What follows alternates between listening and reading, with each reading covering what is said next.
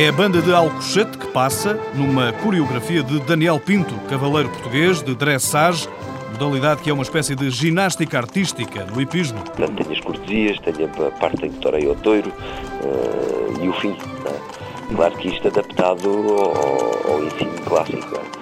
porque eu não posso estar ali a fingir que estou a torear um touro. É? Inspirado pela força da tradição portuguesa na tauromaquia, Daniel Pinto não é apenas cavaleiro, é proprietário de uma das maiores academias de dressage da Europa, na Arruda dos Vinhos, onde pretende formar campeões. Quem sabe virmos a ter eh, um dos melhores cavaleiros do mundo, porque os portugueses têm talento para montar a cavalo e, e têm, temos uma grande tradição. O sócio Sylvain Massat é francês e também criador de cavalos lusitanos.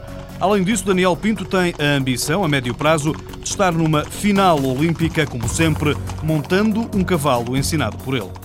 É muito importante para mim para garantir o, o fim da minha carreira. Ou seja, o objetivo não só como atleta de conseguir obter resultados para Portugal, mas garantir também um futuro como treinador. Daniel Pinto não participou em Atenas 2004 porque dois meses antes teve uma proposta irrecusável e vendeu o cavalo, que acabou por ser campeão europeu júnior, montado por um alemão. Aos 41 anos, Daniel Pinto compete com o seu Galopin de Lafon, um puro sangue lusitano. Respeito é a palavra-chave no relacionamento com qualquer cavalo. É que eles, por vezes, também têm os seus tiques estrela. Cavalos que sejam criados com muitos açúcares e muitas cenouras e muito tudo à mão e muitas festinhas e, e fazem tudo o que querem e aí tornam-se realmente até perigosos. Não é? Por isso, disciplina nunca é demais para domar estes artistas de quatro patas. Daniel Pinto passa sete horas por dia a cavalo, mas ainda consegue arranjar tempo para surfar umas ondas e ouvir Pink Floyd